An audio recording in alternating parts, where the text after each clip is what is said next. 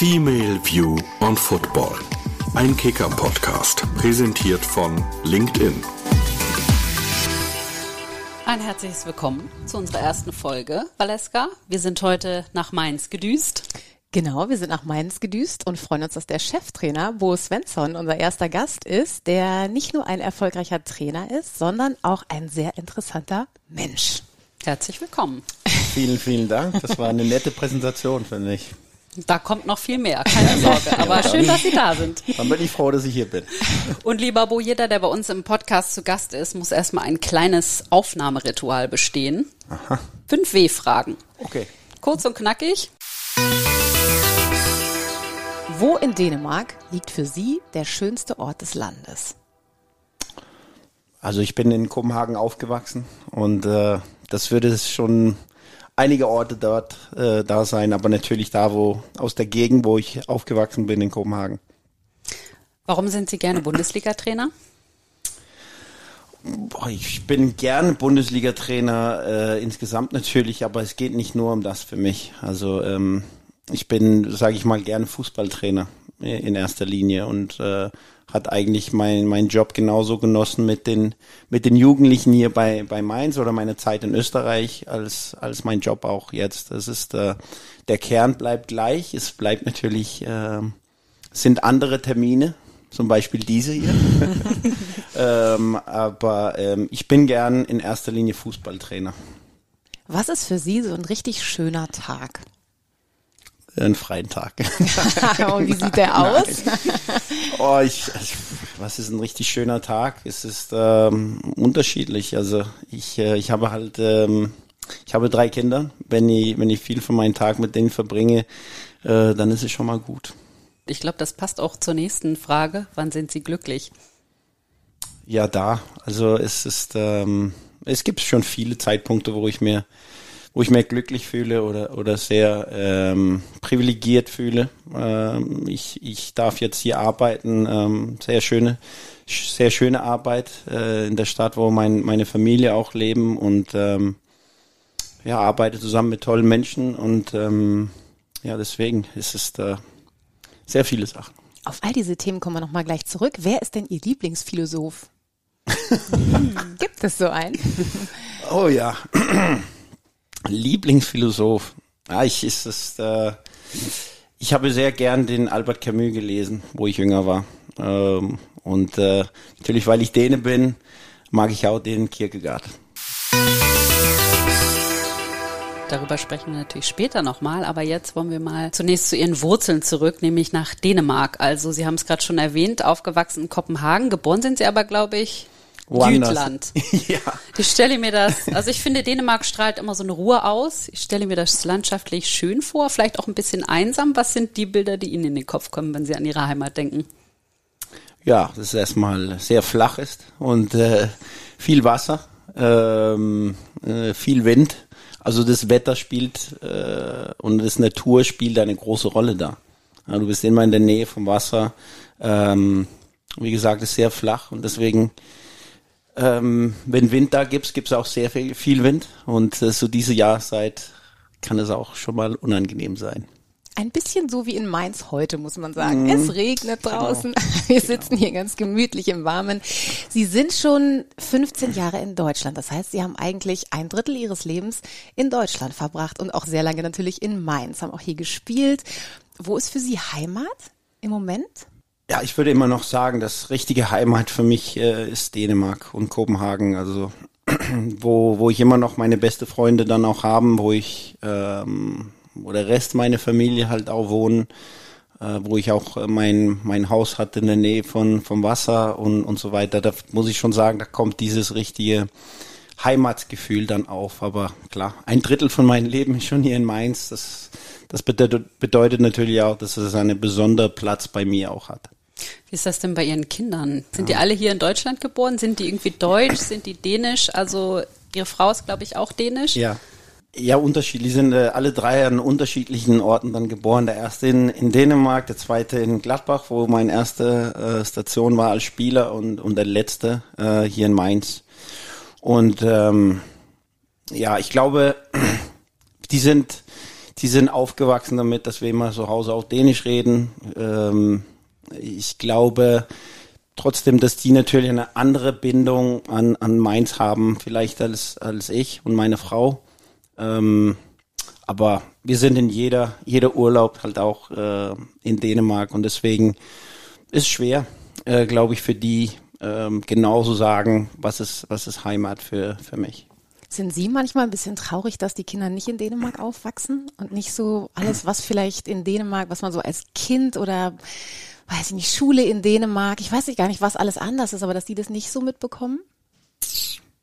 Na, ich weiß nicht, traurig ist nicht der richtige Wort. Also ähm, es gibt einige Sachen, die ich finde, äh, dass, dass wir in Dänemark besser machen oder die in Dänemark besser machen. Es gibt aber auch hier schon schon Sachen, die ich die ich besser finde für die Kinder. Also das ist so habe ich das nicht richtig überlegt oder so viele Gedanken darüber gemacht. Ähm, aber ich finde natürlich, dass es ein bisschen schade ist, dass die nicht, dass die nicht aufwachsen in der Nähe von ihr ähm, Großeltern und und und andere äh, Familiemitglieder. Ähm, also das ist das ist schon was Besonderes. Das ist auch klar. Gibt es eigentlich irgendwas, was am Bo Svensson jetzt schon total deutsch ist? Man sagt ja mal, wir Deutschen sind so korrekt, so pünktlich. Korrekt und pünktlich dann nicht. Äh. ich weiß es nicht, das müssen anderen vielleicht äh, eher beantworten. Äh, meine Frau würde bestimmt ein paar Sachen finden. okay, die laden wir beim nächsten Mal ein. Sie haben ja das große Privileg, dass Sie als Bundesliga-Trainer jetzt da einen Job haben, wo die Familie ist. Mhm. Das ist ja, wenn man sich mal so umschaut unter den Trainerkollegen, wirklich ähm, was Besonderes und nicht selbstverständlich. Ähm, denken Sie darüber manchmal nach? Also was für ein Glück das vielleicht auch ist, dass das ähm, möglich ist, so für Sie hier zu arbeiten? Ja, mittlerweile schon. Ich glaube, ich habe das ein bisschen als selbstverständlich genommen, wo ich hier immer noch Jugendtrainer war in Mainz. Aber durch meine 18 Monate in Österreich, wo ich sage, wir haben ein bisschen Parallellleben geführt, weil ich nur einen Tag in der Woche hier war, äh, was nicht einfach war, weil der Job war super schön und hat alles funktioniert, aber ähm, 24 Stunden in der Woche äh, mit meiner Familie und besonders meine Kinder zusammen war nicht der Grund, warum ich die auf der Welt gebracht haben und äh, das ähm, das habe ich dann im Nachhinein, jetzt wo ich hier bin, schätze ich das äh, noch mehr. Das ist ganz klar. Mhm. Vielleicht passen sie ja auch so besonders gut nach Mainz, weil es ja auch so schön idyllisch ist, wie zum Beispiel in Dänemark. Und sie sind natürlich auch von der handelnden Personen umgeben, die sie auch sehr schätzen. Da haben wir zum Beispiel Martin Schmidt, der ist ja so Typ unternehmerischer Abenteurer, Bergsteiger. Und äh, dann haben wir noch äh, Christian Heidel. Ja, der ist ja eigentlich so ein sachlicher Ruhepol auch. Wo würden Sie sagen, ergänzen Sie sich oder wo gibt's auch Reibungen? Es gibt vor allem nicht so viel Reibung. Es gibt natürlich unterschiedliche Meinungen, aber Reibung äh, würde bedeuten, dass wir uns viel streiten, aber das machen wir nicht, das klären wir eigentlich ganz gut. Ähm, unter Männern. unter Männern. Ja, ist normal. Ich habe, wir haben unterschiedliche Meinungen, so, so Entscheidungen und so weiter, aber ähm, in erster Linie geht es darum, dass wir den gleichen Idee äh, verfolgen und dann, dann muss man natürlich manchmal sich austauschen äh, und, und eine gemeinsame äh, Weg dann auch dann finden. Ähm, aber große Reibung gibt's da nicht. Das Gute ist ja eigentlich auch, das sind ja auch beide keine Heißdüsen, die jetzt so ganz neu im Geschäft sind, sondern Althasen, ja, die genau. irgendwie schon ein bisschen genau. Weitblick auch haben. Ja. Man konnte über Sie lesen, das Allerschönste an dem Beruf, sagen Sie in einem Zitat, ist, da kann ich den Einzelnen, einen Spieler oder Mitarbeiter dabei unterstützen, besser oder sogar glücklicher zu werden. Ist es echt Ihre Ambition, dass Sie versuchen, ja. die Menschen, von denen Sie umgeben sind, auch glücklicher zu machen? Ja, ich finde, das ist, äh, das gehört allgemein zu Leben. Und ähm, Jetzt, wenn man nur zu Hause ist oder wenn man über Familie redet, dann äh, ist das selbstverständlich. Warum soll es nicht so auf die Arbeit sein? Also ähm, das, das glückt mir dann auch nicht immer. Das sage ich ganz offen. Ich muss oft Spieler enttäuschen und dann mache ich die halt eher unglücklich um, und so weiter. Aber im Endeffekt ist es, äh, sehe ich das schon als ein Kern von meiner Arbeit. Äh, nicht nur äh, die Jungs oder meine Mitkollegen im Trainerbüro äh, versuchen besser zu machen, fußballinhaltlich oder Abläufe und sowas. halt auch ein Gefühl ermitteln, dass ich gerne mit denen zusammen sind und äh, die haben eine Funktion und die sind wertvoll und ich schätze ihre Arbeit mhm. und geben denen auch äh, diese Aufmerksamkeit, dass, dass ich glaube, jeder Mensch auch braucht. Und wie gesagt, zu Hause oder mit Freunden und so nennt man das als selbstverständlich. Ich finde den Arbeitsplatz, Platz, dann da sind man so viele Stunden am Tag. Warum soll das auch nicht der Ideal sein da? Können ja eigentlich mal nachfragen, ne? Pressesprecherin Silke sitzt auch im Raum. Hört alles Macht mit. Bo Svensson glücklich? Sehr. Also funktioniert Und auf jeden wenn man Fall auf schon das. Sportliche guckt, dann äh, scheint das ja auch zu klappen. Die sind hierher gekommen, haben die, glaube ich, auf einem Abstiegsplatz übernommen. Äh, jetzt gerade Platz fünf. Also, das könnte ja schlechter laufen. Ja, absolut. Das ist klar. Das, äh, das waren zehn, zehn erfolgreiche Monate bis jetzt. Ähm, ich meine, ich, ich tue mir ein bisschen schwer. Ich habe die, also eine ähnliche Fragen dann auch oft bekommen. Und es war sehr erfolgreich und so weiter und so weiter. Nach zwei Monaten saß ich hier und da haben wir einen Punkt nach drei Spiele gehabt. Und da habe ich äh, dann betont, es geht halt äh, um die längere Perspektive, wir müssen was aufbauen hier und, und so weiter. Und das ist auch das Gleiche oder Ähnliches, was ich nach zehn Monaten sagen. Also es ist sehr schön, wir sind auf dem fünften Tabellenplatz.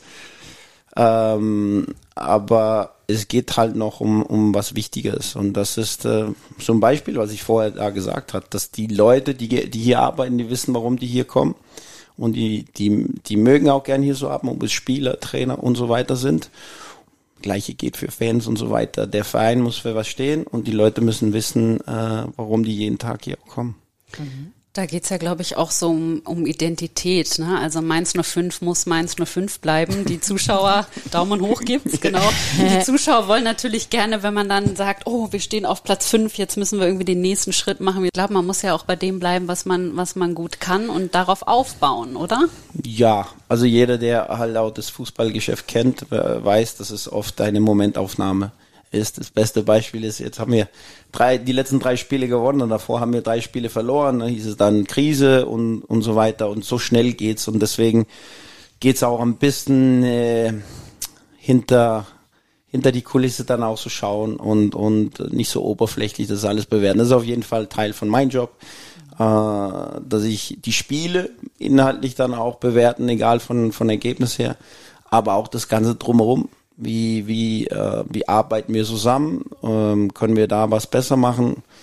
Es ist, Erfolg ist schon, äh, beurteile ich auf mehr Ebenen als nur Tabellenplatz oder ähm, Anzahl Spiele gewonnen.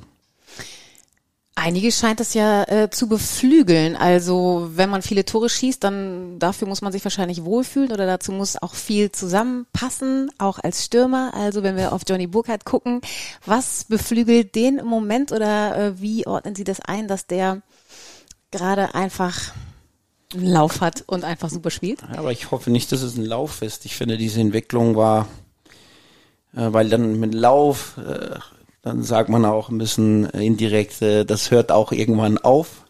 Ähm, und äh, Johnnys Weg war schon äh, aufsteigend, also es war die ganze Zeit positiv, während ich hier, hier war, hat dann nicht so oft getroffen. Aber wenn ich ihn, ihn spielerisch, inhaltlich sehen, das war eigentlich auch das Einzige, was ihm auch gefehlt hat. Was natürlich wichtig ist für einen Stürmer, keine Frage.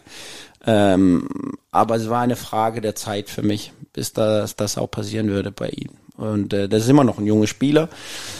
Und ähm, der hat richtig gute Leistung gebracht über die Zeit, wo ich da war. Und irgendwann, wenn er anfängt, die Tore zu schießen wie jetzt, dann kommt da halt der äh, komplette Paket dann auch zusammen. Also ich glaube, es ist eher so eine, eine natürliche Entwicklung, äh, Schritt, das, das jetzt entstanden ist.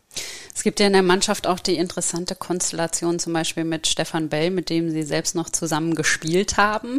Den haben Sie quasi zurückgeholt in die Abwehr. Er hat jetzt die zentrale Abwehrrolle übernommen. Damit hat er natürlich auch andere Aufgaben als zum Beispiel über die Außen, war ja auch in den letzten Spielen zu beobachten, dass auch über die Außen mal die Offensivbemühungen gestartet sind. Dann hat man ja auch die Option zum Beispiel auf lange Bälle. Aber mich würde mal interessieren, Ist das schwieriger oder ist das einfacher, wenn man dann mit Stefan Bell spricht und ihm vielleicht irgendwas sagen muss? Bello, ich weiß, äh, wir beide sind nicht mehr die Jüngsten, aber ein bisschen schneller musst du noch laufen im nächsten Spiel. Das ist eigentlich, ich, ich würde auf jeden Fall nicht sagen, dass es schwieriger ist. Ich, äh, ich kenne den Stefan natürlich auch aus gemeinsame Zeiten da, äh, wo er eher ein jüngerer Spieler war und, und ich ein älterer. Ähm, ich verlange von ihm wie von mein, alle meine Spieler, dass die den Ehrgeiz mitbringen, besser zu werden. Und äh, das, das hat der, hat der Bello auf jeden Fall. Und äh, meine Aufgabe ist, die Jungs auch daran aufmerksam zu machen, was die Messer machen können. Und das ist auch das Ding bei Stefan. Der kriegt das halt auch gesagt bekommen, egal ob wir einige Spiele vor einige Jahren dann auch zusammen gemacht haben. Und der kann sich eigentlich auch glücklich schätzen. Zweitbeste Abwehr der Liga hinter Dortmund. Da kann man ja schon mal sagen, also zumindest läuft's aktuell. Man hat noch nicht viele äh, Gegentreffer bekommen, wenn wir auf das Programm so im November gucken. Jetzt äh, also Gladbach, Köln, Stuttgart, Wolfsburg, Bayern, ganz schönes Programm, was jetzt kommt. Daran merkt man auch, wie schnell sich dann, also so ich, wir wünschen es meins nicht, aber es kann sich auch der Wind drehen natürlich, ne, bei so einem Programm. Das ist auf jeden Fall so. Aber es ist halt Bundesliga, es wäre äh, auch ein bisschen vermessen, als Mainz 05 zu denken, dass, äh, dass es immer auch so weitergeht. Es wird auch wieder schwierige Phasen kommen, das ist, was wir immer auch betonen. Deswegen auch nochmal, um zurückzukommen, so was ich vorher gesagt hat, es geht äh, darum, um den Kultur hier zu pflegen. Mhm. Ja, und äh, äh das wird auf mehr Sachen basiert als nur das Ergebnis von Samstag. Sie hatten mal irgendwann auch gesagt, sowas wie ähm, ich der echt viele Sachen ja, gesagt. ganz viel. Die fliegen mir alle um die Kommt Ohren. Genau, sowas wie, dass der Fußball auch die ähm, die Macht hat, eine Stadt zu prägen. Inwieweit äh, prägt der Fußball Mainz?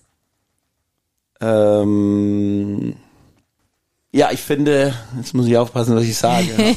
äh, ich finde, dass äh, das war auch eine meiner Ziele, wo ich gekommen bin dass, dass es mehr den Stadt prägen soll. Mhm.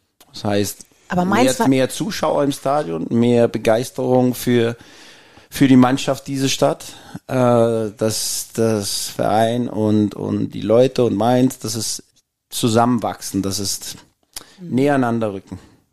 Wir haben ja da gestern auch noch mal in der Vorbereitung drüber diskutiert. Ich war jetzt am Wochenende auch in zwei verschiedenen Stadien unterwegs und beide waren bei weitem nicht ausverkauft. Also ich weiß nicht, ob es mittlerweile so eine kleine Störung gibt zwischen Identifikation, Stadt, Verein. Ich bin mir noch nicht ganz sicher, was das ist, warum die Leute vielleicht momentan nicht mehr so gerne ins Stadion kommen. Ob das mit Corona zu tun hat, ob das damit zu tun hat, dass es so viele Spiele gibt. Haben Sie da irgendwie ein Gefühl? Ich glaube, es ist eine Mischung mhm. aus mehr Sachen und ähm, die, die Beispiele, die du gerade nennst, hat auf jeden Fall sind große Faktoren. Corona und ähm, natürlich, dass jeden Tag gibt's halt Spiele und jeden Tag, wenn das Wetter halt ein bisschen schlecht ist, kann man jeden Tag auch äh, die Spiele im Fernsehen schauen und äh, kriegt man auch ein super Erlebnis. Ähm, so. Ich, ich finde es sehr schade, weil, weil ähm, viele haben auch darüber gesprochen, während Corona so schade, nicht im Stadion und es ist schon was anderes und es ist wirklich was anderes. Ich finde, man sieht das Spiel, wenn man zu Hause vor dem Fernseher sitzt, aber so als, äh, ähm, als Erlebnis für, sag ich mal, die ganze Seele äh, ist das nicht. Und du gehst dahin, du bist vor dem Spiel, du kriegst die Stimmung mit, du siehst die Begeisterung, du siehst die Enttäuschung. Also es ist halt eine, eine vielfältigere Erlebnis, wenn du im Stadion gehst. Und äh, wenn wir nochmal eine Erinnerung darauf äh, gebraucht haben, finde ich, dass Corona uns das auch ähm, gegeben haben. Deswegen finde ich es ein bisschen schade, ja. Eigentlich muss man ja auch bei Mainz fast sagen, es hat nie so zusammengepasst, den Fußball, den Mainz spielt, der eher offensiv und also ein schöner und attraktiver Fußball und die Leute im Stadion passt ja eigentlich gar nicht zusammen. Ne? Also das, das hätte eigentlich mehr Leute verdienen, muss man sagen, oder? Ja, würde ich auch sagen. Also für mich, ähm, ich glaube, deutschlandweit, ohne mich jetzt äh, nicht so weit aus dem Fenster zu lehnen, dann wenn man Mainz nennt, dann wird auch im nächsten Satz oft Mainz 05 genannt. Und ähm, da würde ich mir wünschen, dass, dass noch mehr Leute hier in der Gegend und der Region ähm, das auch so sehen würde. Und, und ähm, klar werden wir nicht äh, plötzlich Champions League Spiele anbieten können und, und jeden Mal, jedes Mal hier Bayern und dann Barcelona und dann Chelsea im nächsten Spiel anbieten. Aber hoffentlich kommt man auch zu unserer Spiele, um unsere Mannschaft zu sehen und nicht nur, weil äh, der Gegner X oder Y heißt. Inwieweit ist eigentlich Ihr Lebensglück ähm, daran geknüpft, Bundesliga-Trainer zu sein? Gar nicht. Also nicht. Äh, das hängt auch mit der ersten Frage ein bisschen zusammen. Ich fühle mich sehr wohl als Fußballtrainer. Ich bin mir teilweise sehr glücklich. Manche Tage gibt's halt auch äh, nicht so gut und finde ich das nicht so schön, aber das ist, das ist normal. Aber mein Glück, äh, was ich denke, ist eher so eine, eine bleibende Gefühl, hat, hat nicht viel damit zu tun. Ich fühle mich, äh, sage ich mal, äh, wohl mit dem Arbeit, die ich mache. Habe ich auch als Jugendtrainer und so weiter. Und ich fühle mich wohl äh, mit dem Leben, das ich habe und äh, wo ich persönlich selbst bin in meinem Leben äh, jetzt. Kommen wir vielleicht nochmal auf Ihre Rolle als Trainer auch gegenüber der Mannschaft zu sprechen. Wir haben ja vorhin schon Johnny Burkhardt erwähnt. Wenn ich den immer im Fernsehen sehe, der strahlt immer so, der ist irgendwie aufgeschlossen. Da muss ich auch mal lachen. Hat eigentlich manchmal Trainer sein auch so ein bisschen was von, von Vater sein, wenn man die Jungs dann so sieht. Sie entwickeln sich, sie gehen zum Beispiel zur Nationalmannschaft, sie werden irgendwie flügge, verlassen so ein bisschen das Haus. Ist das so auch ein bisschen von Stolz manchmal begleitet? Absolut. Aber ja, Stolz auf jeden Fall. Vater, äh, würde ich schon sagen, ist eine andere Rolle. Äh, aber Begleiter und Unterstützer und, und, und so weiter, was äh, eher so eine Lehrerfunktion äh, schon. Also das, das finde ich schon. Und äh, das ist auch eine, eine die schönste Sachen, wenn man halt sieht, dass die Jungs oder die Spieler oder die Menschen sich entwickeln, vielleicht auch mit der Hilfe von, von mir. Äh, und dass wir eine so eine Art äh, Zusammenarbeit ähm, äh, ihr Leben oder ihr äh, ähm, ja, dass die sich dadurch dann verbessert. Ja, mhm. das ist schon eine sehr tolle Gefühl auch äh, bei mir. Was glauben Sie, inwieweit, also Sie haben ja oft auch schon das Thema Haltung so erwähnt, also inwieweit ist ähm, so das Funktionieren einer Mannschaft und auch die Haltung, die eine Mannschaft hat, davon abhängig, so was der Trainer vorlebt, ob und wie der ähm, ja sich so gibt. Ich glaube auf jeden Fall, dass es, äh, dass es, dass es zusammenhängt. Ähm, ich, ich versuche immer, ich finde, das ist eine ganz gute äh, Satz, also zu sagen, was man tut, aber auf jeden Fall auch zu tun, was man sagt. Und äh, das merke ich bei allen Mannschaften, wo ich bis jetzt gearbeitet habe. Ich, ich kann nicht irgendwas, es ist so einfach, irgendwas zu labern und sagen und so schön zu formulieren, aber wenn ich das nicht umsetzt in Taten, dann ist das einfach eine, eine leere Sache, es ist einfach leere Worte und das merken die Jungs und die Mitarbeiter sehr schnell. Das ist ja ein bisschen wie bei Kindern auch, oder? Ja, also alles, was man sehr, sagt, das sehr, machen die genau. noch längst nicht. Genau, und deswegen muss man genau auch überlegen, teilweise vielleicht weniger so sagen, weil man das nicht vorleben kann. Ähm, und das heißt nicht, dass alles, was ich gesagt habe, das kann ich genau vorleben. Es ist nur eine sehr gute Erinnerung für mich selbst, dass, dass ich weiß, also wenn ich was sage, dann ist es auch, weil ich das so sehe und spüre und auch vorleben und nachleben möchte. Mhm. Äh, und das überträgt sich schon, glaube ich, auf, auf die Mannschaft. Also ich finde, das sieht man. Ja. Ähm, zum Thema Haltung äh, passt ja auch, äh, man macht ja nicht immer alles richtig im Leben, man macht auch mal Fehler. Wie gehen Sie mit, mit Fehlern um? Hinterfragen Sie sich oft? Ja, sehr. Sehr. Und äh, ich, das glaube ich, ist, ähm, ja, machen alle Menschen. Einige machen es noch mehr. Ich glaube, ich war immer davon begleitet, dass ich das sehr, sehr viel gemacht hat. Das war auch eine, ähm, eine Sache, womit ich äh, viel zu kämpfen hatte, sowohl als Spieler, aber auch als Trainer und, und immer noch. Äh, einfach zu lange oben im Kopf zu bleiben und die Dinge nochmal drehen und drehen und drehen und äh, ja, zu lange bei Themen einfach zu bleiben und, und Fehler nachfragen und hinterfragen und das ist auch wichtig, aber man braucht halt die Balance und irgendwann dann muss man auch weiter und sich nicht so viel beschäftigen mit was in der Vergangenheit äh, dann auch war. Wenn Sie das schon ansprechen, so Balance, das hat ja dann auch was damit zu tun, ob man sich mal lösen kann. Manchmal braucht man ja auch, ob das jetzt ein Ortswechsel ist oder irgendwas, um so aus so einer Metaebene mal auf die Dinge zu gucken mit ein bisschen Abstand. Also mhm. mh, so Thema Work-Life-Balance. Ähm, glaub, also empfinden Schöne Sie da, ja, empfinden Sie das so, dass Sie eine gute Work-Life-Balance haben? Das ist ja bestimmt nicht so ganz Brauchen leicht. wir, wir brauchen nochmal meine Frau. die fragen wir dann mal bei anderer Ja, wir Gelegenheit. können ja mal kurz anrufen bei Ihrer Frau. Telefonjoker Ulla. ja.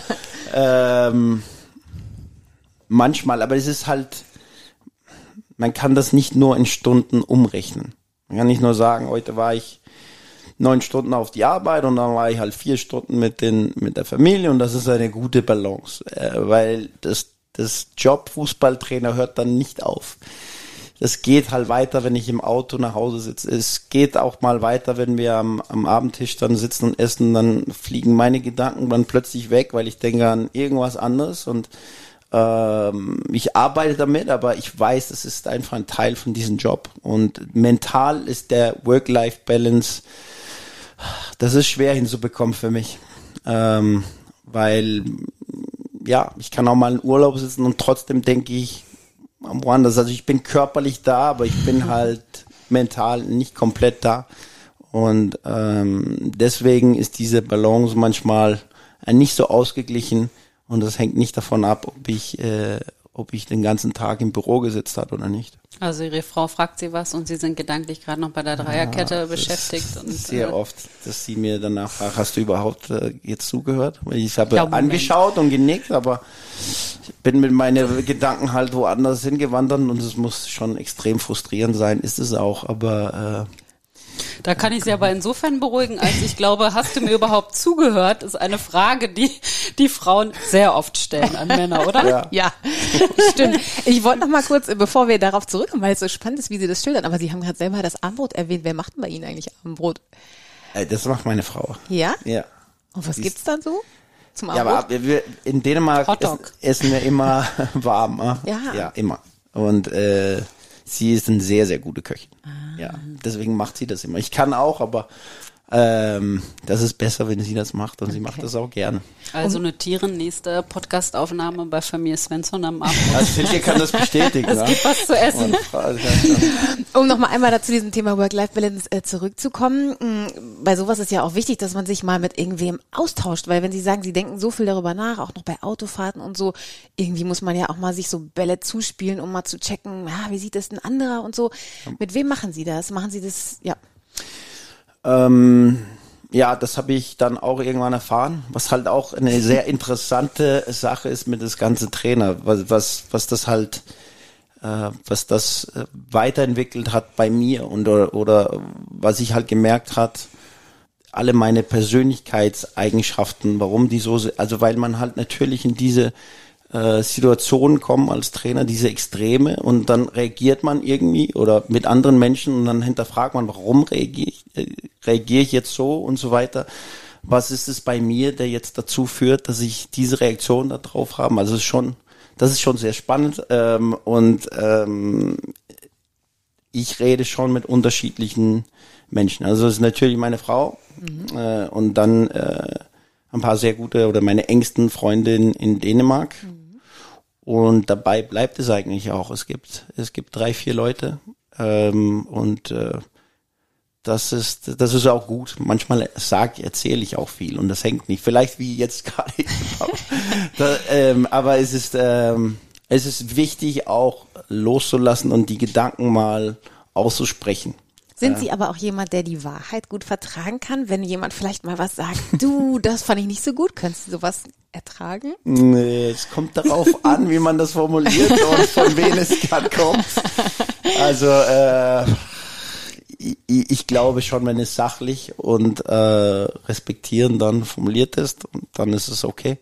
Dann kann ich es gut vertragen. Wenn es einfach äh, rausgehauen ist und, und so weiter, dann reagiere ich vielleicht ein bisschen äh, ja, Sprechen Sie denn mit Ihrer Frau eigentlich auch über Fußball oder geht es da eher so um, zum Ja, Beispiel, wer sie sagt, ich habe äh, dich heute da an der Seitenlinie gesehen, also das bitte nicht mehr oder wie, was sind das für Gespräche? Das muss sie mir gar nicht sagen. Ich weiß genau, was sie da fühlt. Aber über Fußball sonst nicht, aber über diese Entscheidungen oder äh, diese, diese Dilemmas, die man teilweise hat. Mhm. Das nichts zu tun hat mit, mit äh, unbedingt äh, Fußball oder Taktik oder Training und einfach das Zwischenmenschliche. Das Zwischenmenschliche genau. und, und natürlich auch was, was in mir selbst dann auch äh, rührt und, und sich bewegt. Ähm, das ist einfach gut, ein bisschen Spiegel auch manchmal zu haben. Und manchmal muss ich das gar nicht sagen, dann sagt sie mir das einfach. Es gab ja auch ein Leben äh, vor dem Bundesliga-Trainer-Dasein. Sie haben mal Literatur studiert, fast wären Sie Lehrer geworden. Und es ist auch nicht schwer herauszufinden, dass Sie sich ähm, offensichtlich als Teenager wir haben gelesen, so um die 16, mal mit Philosophie äh, beschäftigt haben. Ähm, macht man das in Dänemark so als 16-Jähriger? Das weiß ich nicht. Ich habe es gemacht, aber es ist gehört natürlich eine Vorgeschichte auch dazu bisschen. Also es ist äh, das erstmal das mit Lehre, das habe ich in einem Interview, ähnliche wie, wie das heute gesagt, wo ich genau die Frage bekam, wenn du nicht äh, äh, Fußballtrainer geworden wärst, was wärst du dann? Dann habe ich gesagt, ja, ich hätte mir vorstellen können, Lehre. Aber es ist nicht so, ich hatte eine Karriere als Lehrer verfolgt, das wäre 100% mein Ding. Äh, so, so anderen Themen war es halt so, ich, ja, ich, äh, meine Vater und Mutter sind getrennt und ich war dann äh, immer am Wochenende bei meinem Vater. Mein Vater hat kein Fernsehen. Das heißt, äh, äh dann bin ich ein bisschen älter, hat dann viele Bücher. Und äh, dann habe ich sehr viele Bücher einfach gelesen, wo ich da, weil es gab sonst nicht viel zu tun. und es hört sich ja als bisschen, als, das musste ich dann lesen, aber es war halt auch eine Phase bei mir als Teenager, wo ich äh, äh, ich war sehr talentiert als Spieler und dann hatte ich plötzlich äh, war ich dann nicht so gut mehr und es sah nicht so aus, als ob ich Fußballprofi sein sollte und dann musste ich was Neues bei mir finden. Und äh, ich glaube, dass diese Phase sehr sehr wichtig war. Und dann habe ich viele Bücher gelesen, viel viel Philosophie dann auch ähm, gelesen äh, und ähm, ja, das war eine wichtige Phase, um auch diese Phase, die jeder halt erlebt, glaube ich, äh, als Teenager, wo man sich selbst sucht und Identität. Und bei mir war es wichtig festzustellen, dass äh, das mehr bei mir ist als nur der Mensch, der der gut Fußball spielen kann. Ich kann mir schon auch ähm, kann auch anderen Sachen und äh, es steckt mehr in mir drin als nur das. Das hat ja auch so mit Verunsicherung irgendwie ein bisschen ja. zu tun, seinen Weg finden. Und ich finde, das ist eigentlich nicht nur auf die Jugend begrenzt. Ne, manchmal ist man dann mit der Schule fertig. Um was nun? Diese Frage und stellt das gibt's man sich. ja auch immer wieder im genau, Leben. Genau, sondern auch später im Leben kommt man ja immer auch mal wieder an so eine Weggabelung sozusagen, wo man auch irgendwie hinterfragt, ist das noch richtig, was ich mache? Macht mir das noch Spaß? Macht mich das noch glücklich? Darüber haben wir auch gesprochen. Und manchmal, ja, ich finde so erstaunlich. Ja, ich finde so erstaunlich. Man muss ja als Jugendlicher aber erstmal wissen, dass man vielleicht so Trost oder oder Lösungen findet in in solchen Büchern. Also um nochmal so zurückzukommen, weil Sie das ansprechen, dass Sie dann bei dem Vater da, äh, also gab es diese Bücher bei dem Papa im Bücherregal mhm. oder ja, äh, ja. wurde darüber gesprochen auch irgendwie? Nee, die gab es einfach da und dann habe das mein Interesse geweckt und dann habe ich selbst dann auch, ich war viel in Bibliothek, da ging man damals viel in Bibliothek, habe ich einfach mir selbst Buch, Bücher ausgeliehen und, und viel mehr da, damit beschäftige. Mhm. Also ich habe ja auch mal Literatur studiert, ne? Und jetzt schaut an, was aus mir geworden ist. Aber mich hat das irgendwie angefixt, als ich das mit den Philosophen gelesen habe. Und dann war ich noch mal im Internet unterwegs und habe Zitate gesucht und bin gestern gekommen und habe gesagt, boah, Valeska, total viele Zitate von Sartre und so, das wird super. Und der Valeska sagt, äh, Moment, wir sind ja nicht in der Philosophie. Äh, wir machen einen Fußball-Podcast. Aber, aber ich würde super gerne mal ein Zitat von Sartre nennen, weil einfach ich glaube, dass es cool wäre, wenn die Leute, die uns zuhören, das vielleicht so ein bisschen einordnen können, weil das okay. Zitat lautet nämlich, der Mensch ist nichts anderes, als was er selbst aus sich macht. Und ich finde, da ist so viel Wahrheit dran. Also ich habe wirklich viele schöne Zitate gefunden und ja, ich glaube, man kann es vielleicht jedem mal empfehlen, mal den Horizont zu erweitern. Also ich kann das total verstehen, dass man da irgendwie auch ja Wahrheit drin findet. Ja, mhm. absolut. Ich finde das gehört halt auch zu diese Philosophen, die ich gern gelesen habe. Mhm. Und, und, diese Verantwortung für deine eigene Existenz und, und genau das auch, ja. Also du bist, was du aus dir selbst äh, ähm, dann ausmacht. Also was du über dich selbst denkst, ist eigentlich, wer du bist. Ja? Und äh, du hast selbst die Verantwortung dafür. Und das, finde ich, war eine sehr wichtige Erkennung für mich in ah. dem Alter. Und wenn man diese Zitate liest, dann äh, sieht man auch ganz schnell, es ist oft mit Glaube verknüpft. Ist Glaube ein Thema für Sie?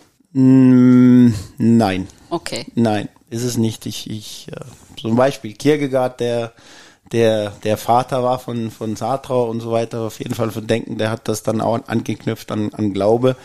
Ähm, aber soweit bin ich nicht, nein.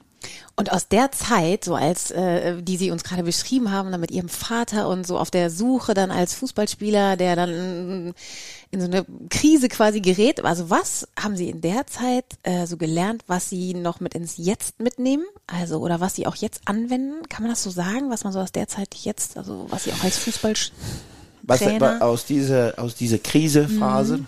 Ja, es war also ich war halt auch nicht ein Teil von die Krise, wie es entstanden hat. Das muss man schon auch trennen. Also ich kam da und dann haben wir versucht, die Wende zu schaffen. Äh, das heißt, ich war nicht äh, an der Talfahrt dabei. Ich war, war eher äh, danach. Äh, aber ich glaube, in so Situationen, und das ist auch das Gute, wenn man älter wird, genau, dann hat man mehr von dieser diese Erlebnis gehabt, wo, wo man wirklich zurückdenkt, okay, es gab ein paar Schlüssel, Schlüsselmomente in meinem Leben, wo ich hätte mir rechts oder links gehen können und ich bin halt äh, links gegangen und das war vielleicht die härtere Weg, aber es war genau die richtige. Und ich habe auf meine Bauchgefühl dann auch ähm, Vertrauen gehabt. Und äh, da gab es schon einige Schlüsselmomente auch bei mir und das hat mir extrem geformt. Und ich glaube, wenn ich wieder in diese Phasen dann kommen, wo ja das Boot nimmt viel Wasser rein, dann glaube ich, äh, dann denke ich zurück an die Momente und weiß auch bei mir selber, ich schaffe es schon. Werbung wir wollen mit unserem Podcast den weiblichen Blick auf den Fußball und damit im Grunde genommen auch auf die gesamte Gesellschaft abbilden.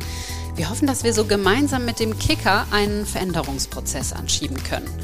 Zum Glück sind wir aber nicht die Einzigen, die erkannt haben, dass die Welt sich in so vielen Bereichen in einem Wandel befindet. So auch das soziale Netzwerk LinkedIn. Die haben sich ja bekannterweise auf den Bereich Beruf und Karriere spezialisiert und dieses gesellschaftlich relevante Thema bilden sie auch in ihrem Podcast ab. Der heißt Network. Das ist der Podcast zum Berufsstart. Mehr dazu findet ihr auch in unseren Show Notes. In der aktuellen Staffel geht es um die Frage, wie gutes Arbeiten aussehen kann und sollte. Moderator Friedemann Karek spricht mit Menschen, die die Arbeitswelt diverser machen wollen, nachhaltiger, fairer. Alle zwei Wochen gibt's dienstags eine neue Folge. Jetzt reinhören. Denn schließlich bestimmt das Berufsleben ja einen großen Teil unseres Alltags und wenn man auf der Arbeit glücklich und zufrieden ist, wirkt sich das natürlich auch positiv auf unser Privatleben aus. Deshalb ist es wichtig, dass wir uns alle daran beteiligen, diese Welt diverser, bunter und gerechter zu machen. Werdet auch ihr Changemaker. Hashtag Conversation for Change. Werbung haben wir darüber gesprochen, dass Sie diese Philosophen gelesen haben. Und dann stellt sich mir natürlich die Frage, hatten Sie dann auch mal eine wilde Jugend? Das wollen wir natürlich jetzt auch noch mal wissen, ne? Wo Svensson was packt aus seine was wilde ist Jugend. Eine wilde Jugend. naja, Sie haben ja bestimmt nicht nur beim Vater zu Hause abends gesessen nee, am Samstagabend nee. und äh, die Nase in Bücher gesteckt. Nee, sondern, aber das äh, gebe ich auch zu. Das war genau die Phase, wo ich habe gedacht, Fußballprofi und irgendwann habe ich dann gemerkt, okay, innerhalb sechs Monate weil plötzlich sind andere an mir vorbeigegangen und ich müsste mir ein bisschen neu erfinden. Und das war zum Beispiel das und dann, ja, dann habe ich auch ein bisschen Party gemacht. Gebe ich gern zu. Das Fußball war so eher eine, ein Nebenprojekt. Und ähm, ich habe das Leben da genossen, aber auch aus diesem Weg, ob es jetzt mit Bücher lesen oder viel Party und, und dieses Selbstbewusstsein. Ich habe trotzdem weiter Fußball gespielt und auf einmal kam es dann. Mhm. Und, und ähm, ja, dann so selbstverständlich, dann habe ich, habe mir selbst mehr gefunden und, und das war vielleicht genau der Weg, die, die für mich richtig war. Und um so ein bisschen zurück zur Mannschaft zu kommen, wenn Sie jetzt so das, was Sie an Lebenserfahrung mit 42 jetzt auch so mitbringen und auch mit diesen Überlegungen, die hat ja gar nicht jeder. Also es beschäftigt sich ja gar nicht jeder gerne mit Philosophie oder reflektiert so viel. Wenn Sie sowas in die Mannschaft reingeben, wenn Sie Begegnungen haben mit der Mannschaft beim Training oder nach schwierigen oder guten Situationen, findet das eigentlich so Widerhall? Also stößt das auf Resonanz, wenn Sie so solche Gedanken mal in die Mannschaft geben? Also sagen die Jungs, ah, sind die eher dankbar dafür oder? Also ich glaube, das ist im Endeffekt ist mein Job, das zu versuchen, so der Mannschaft zu geben, wo ich die Überzeugung habe, dass es was bringt. Ja. Und ähm, das ist nächst, der nächste Schlüssel ist, ich kann mir viele Sachen überlegen, die ich geil finde und super finde.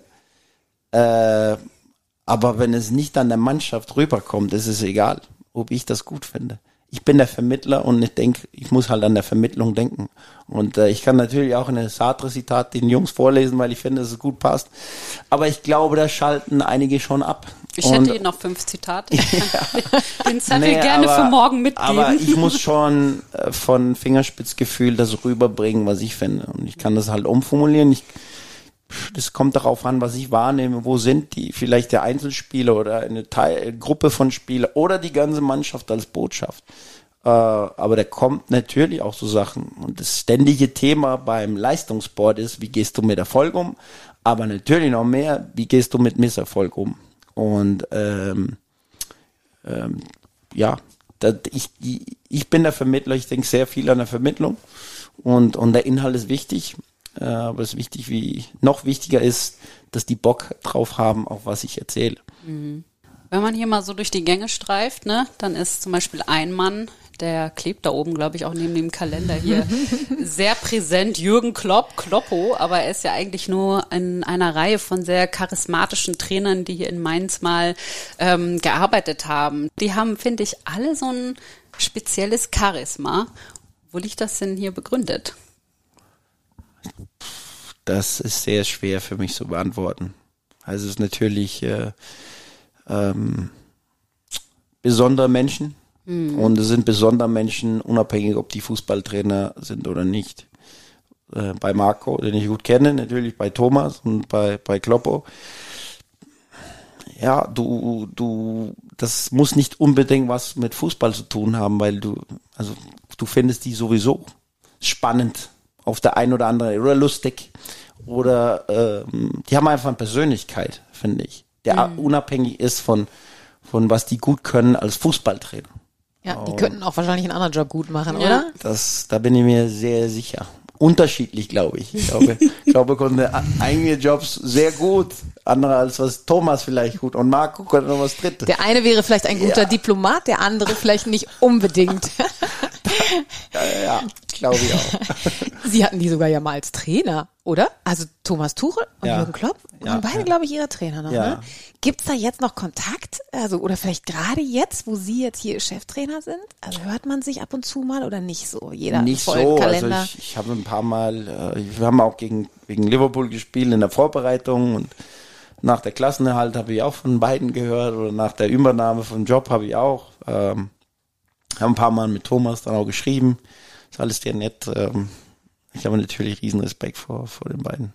Sie haben ja Marco Rose schon erwähnt, äh, gesagt, dass Sie ihn sehr schätzen. Es gibt da auf TikTok so ein ganz äh, ja, niedliches Video, würde ich mal sagen. Da kommen Sie so aus der Kabine rausgeschlendert. In Dortmund. In Dortmund und ähm, Sie haben keine Jacke an. Und das äh, fragt Marco Rose dann auch. Marco Rose Junge, hast du denn keine Jacke dabei? Weil Marco Rose ist erkältet, ne? Und das ist irgendwie eine ganz niedliche Szene. Er kann kaum fassen, dass Sie in so einem Pullover irgendwie jetzt ins Stadion aus Dänemark. Ja, eben, genau. Sitze ich auch in strömenden Regen hier mit T-Shirt.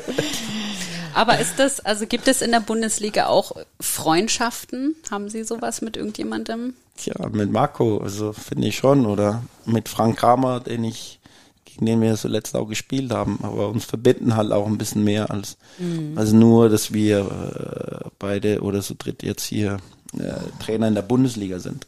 Dann wollen wir am Ende nochmal in so eine Richtung gehen. Ähm, Sie wissen ja, unser Fußball-Podcast heißt Female View on Football. Wir sind zwei Frauen. Uns interessiert natürlich ähm, auch die Situation von Frauen im Fußball. Mainz hat zwei weibliche Aufsichtsräte. Inwieweit finden Sie das bemerkenswert? Es ist mir echt nicht bewusst, dass es in andere Aufsichtsräte äh, nicht so viele Frauen gibt. Ich kann es Ihnen mal ganz kurz ja. sagen. In der Bundesliga, mhm. da sitzen 210 Personen in Aufsichtsräten und 201 Personen sind männlich. Mhm. Also das ist nicht überraschend für mich. Fußball ist schon eine mm, sehr konservative Branche und ist es immer noch. Äh, hat man zum Beispiel auch jetzt gerade äh, gesehen bei bei der bei der australische Spieler, der sich geoutet hat, mhm. äh, wie große Wellen das geschlagen hat, dass einer sich jetzt geoutet, was natürlich sehr wichtig ist. Ähm, und da merkt man halt, dass Fußball schon äh, sehr, wie gesagt, konservativ und eher äh, sich bewegt. Die Dinge werden eigentlich aus der männlichen Brille betrachtet und auch ja. beurteilt. Jetzt sitzen Sie uns beiden ja hier gegenüber. Ich hoffe, es war nicht so schlimm bisher, aber äh, macht es für Sie einen Unterschied, ob eine Frau Sie interviewt oder ein Mann? Für mich persönlich nicht. Ich glaube schon, dass, dass man unbewusst vielleicht anders auftritt. Kann sein. Das, das kann ich nicht beurteilen, aber für mich persönlich macht es keinen Unterschied.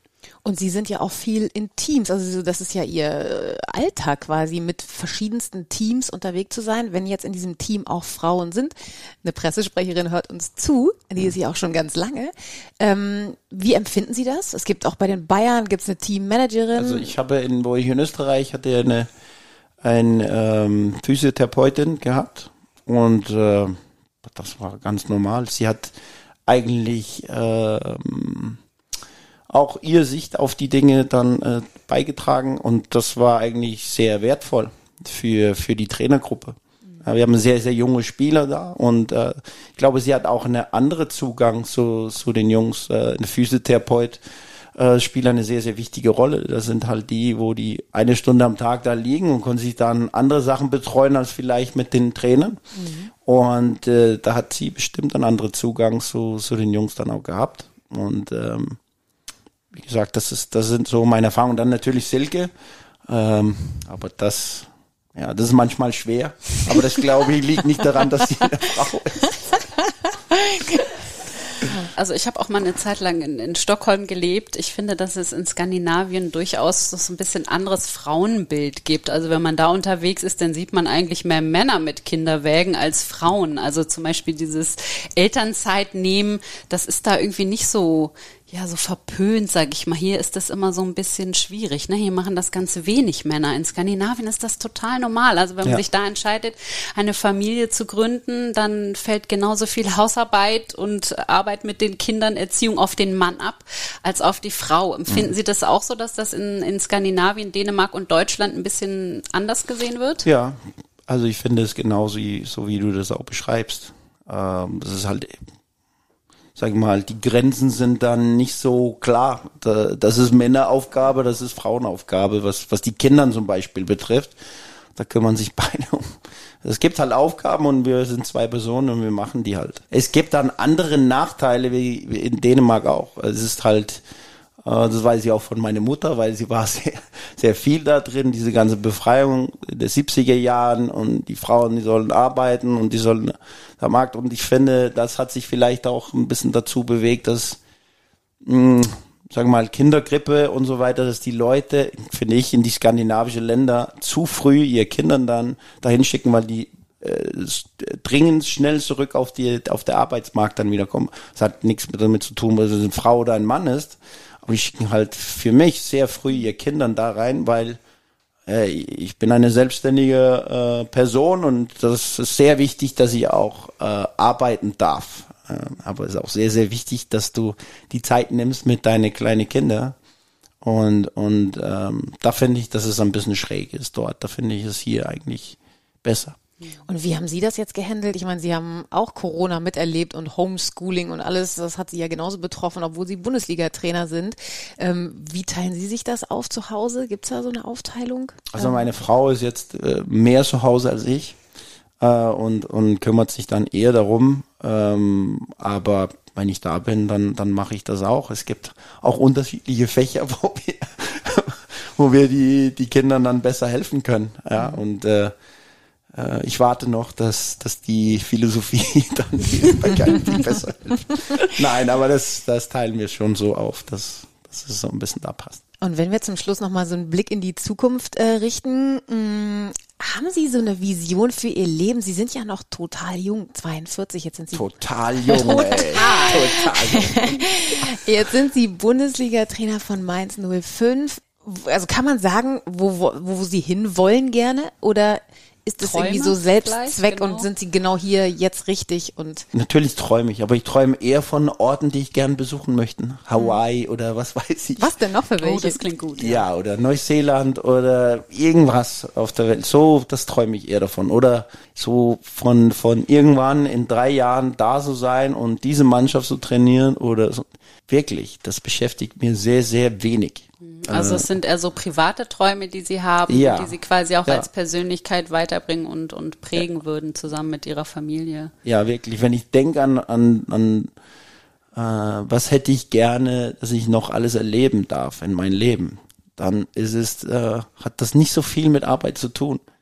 Also und, und, und diese, diese Job, die ich jetzt mache, ich bin sehr glücklich, ich fühle mir sehr wohl. Ich glaube auch, dass ich das gut kann, was ich mache. Ich werde das hoffentlich auch äh, einige Jahre machen. Ähm, aber habe trotzdem nicht, das ist nicht verbunden mit, ähm, um am Ende meines Lebens zu sagen, oh, jetzt ist alles so aufgegangen, da muss ich jetzt nicht das und das und das und das alles schaffen. Da finde ich eher, dass ich äh, da in Hawaii kurz mal vorbeischauen muss. Das ist doch gar nicht so unrealistisch, oder? Oder Nein, ist das so das ist- unrealistisch? Das ist, Nein, das ist- das ist ja auch Also es ist schön. einfach so weit weg, ja. Das, stimmt, das ist verdammt weit Die weg. Sommerpause ist immer so kurz ja, und ich habe Kinder, die in der Schule gehen, das ist, das ist sehr kurz und im Urlaub äh, müssen wir dann oft in der Heimat, weil ansonsten sehen wir die gar nicht. Also werden Sie irgendwann mal so Surferboy auf Hawaii später. Wenn ich noch Haare habe, ja, dann also Braucht man Glatzkopf da im Wasser, dann sieht auch nicht so gut aus. Es ist ja eigentlich total schön, wenn man Wünsche hat, die sich erfüllen lassen. Dann kann man ja eigentlich relativ glücklich sein in seinem Leben.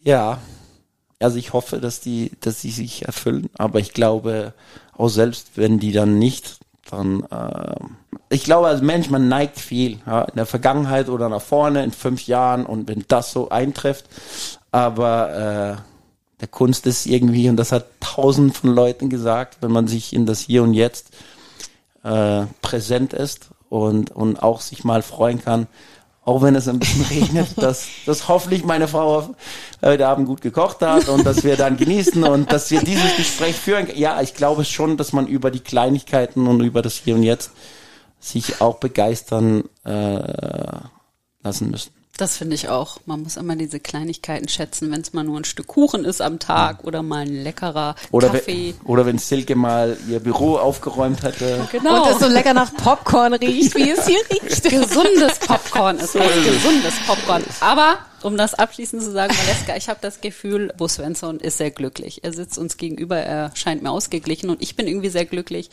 dass er unser Premierengast war. Auf jeden das sehr Fall, schön. lieber Bus Svensson, auch. vielen, Vielen lieben Dank. Dank für das Vielen, Gespräch. vielen Dank für Ihre Zeit. Alles Gute für Sie natürlich persönlich, für Ihre Frau. Ne? Beim nächsten Mal muss sie auch mit dabei sein.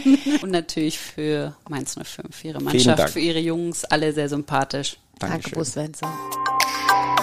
Female View on Football. Ein Kicker-Podcast, präsentiert von LinkedIn.